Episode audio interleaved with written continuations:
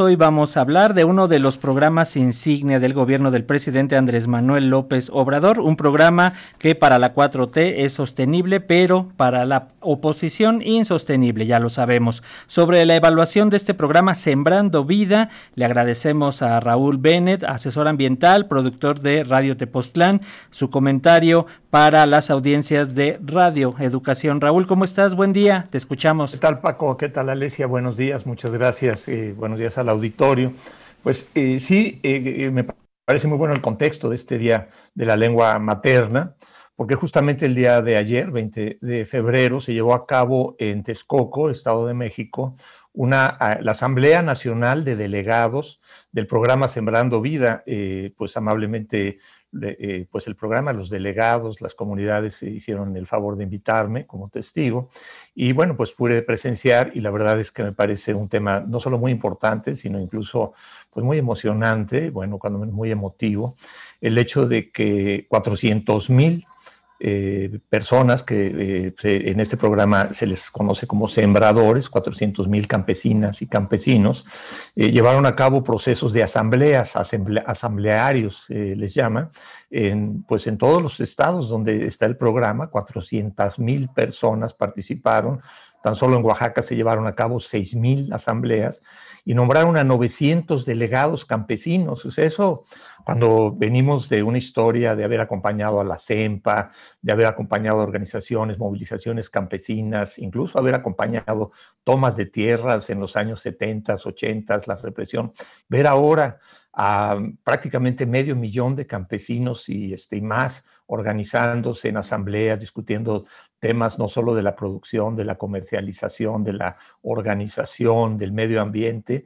sino también temas eh, pues de su autonomía. A mí me pareció realmente muy interesante. Entonces ahí en esta reunión donde pues estuvo la secretaria de Medio Ambiente, María Luisa Albores, estuvo el subsecretario de la, de la SADER, eh, Víctor Suárez, estuvo, estuvo ahí con nosotros eh, Armando Bartra, eh, investigador de la, de la UAM Xochimilco y una personalidad muy reconocida, y 900, 900 delegados que fueron los que convocaron a esta, a esta asamblea.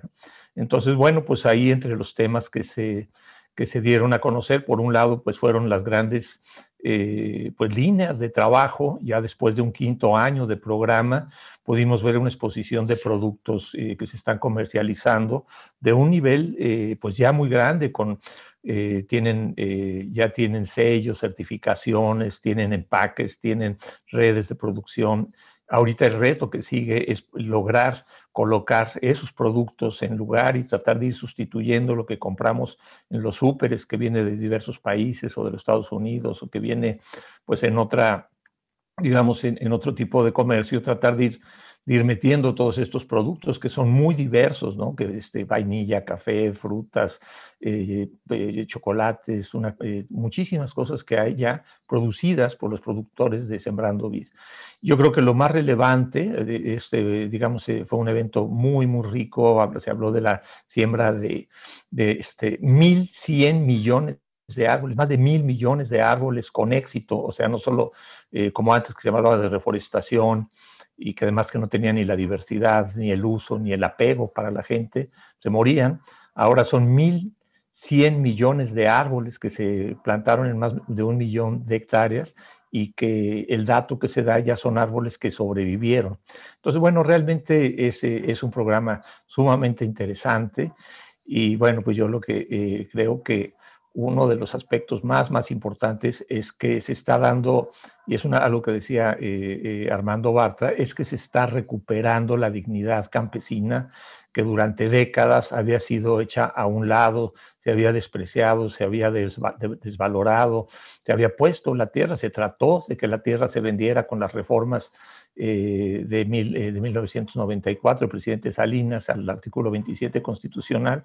y si bien hubo ventas, pues la gente, los campesinos no vendieron. Muchos jóvenes ahora pues están viendo la posibilidad de regresar no exactamente hacer eh, los campesinos de hace 50 o de 100 años, hace 100 años, sino aprovechar esas tierras, esos recursos, ese mercado, para poder hacer una agricultura que sí rescate el conocimiento tradicional, pero que a la vez eh, pues, eh, incorpore elementos modernos, que es lo que están haciendo los jóvenes en el programa Sembrando Vida, en el programa Jóvenes Construyendo el Futuro, que son miles de decenas de miles de jóvenes que se han integrado a este diálogo intergeneracional y a este manejo eh, pues de las parcelas, de tal manera que, que bueno, pues ahora que viene eh, esta reforma en estos días que, que, pretende pues elevar los conceptos del programa Sembrando Vida para que deje de ser un programa y sea una obligación constitucional, pues ahora ese es el reto que tenemos, ¿no? Esta asamblea 900 eh, delegados representando a 400 mil campesinos, muchísimos de ellos que se autoascriben como indígenas, pues es, realmente, eh, pues como decía al principio, ¿no? A mí me parece muy emotivo, incluso muy emocionante, y pues hay que apoyar las reformas eh, con todo, porque pues ahí hay algunos intereses, sobre todo de los grandes productores e importadores de los Estados Unidos, ¿no? que importan maíz transgénico o que lo quieren producir en México, y otros que se oponen a que en la Constitución eh, pues exista este derecho de las comunidades a, tener este tipo de agricultura campesina. Pues sería mi colaboración, Alesia este, Paco, y pues un, abrazo a todo el auditorio. Muchas gracias. Gracias a, a ti, Raúl. Como bien señalas, eh, y es necesario hablar de estos temas porque qué falta hace esta reforestación en nuestro país para evitar más estragos como los que vivimos de sequías, de cambios de clima, en fin, de todo lo que has platicado y seguirás platicando en este espacio. Un abrazo, Raúl. Muchas gracias. Hasta luego. Buen día. Gracias.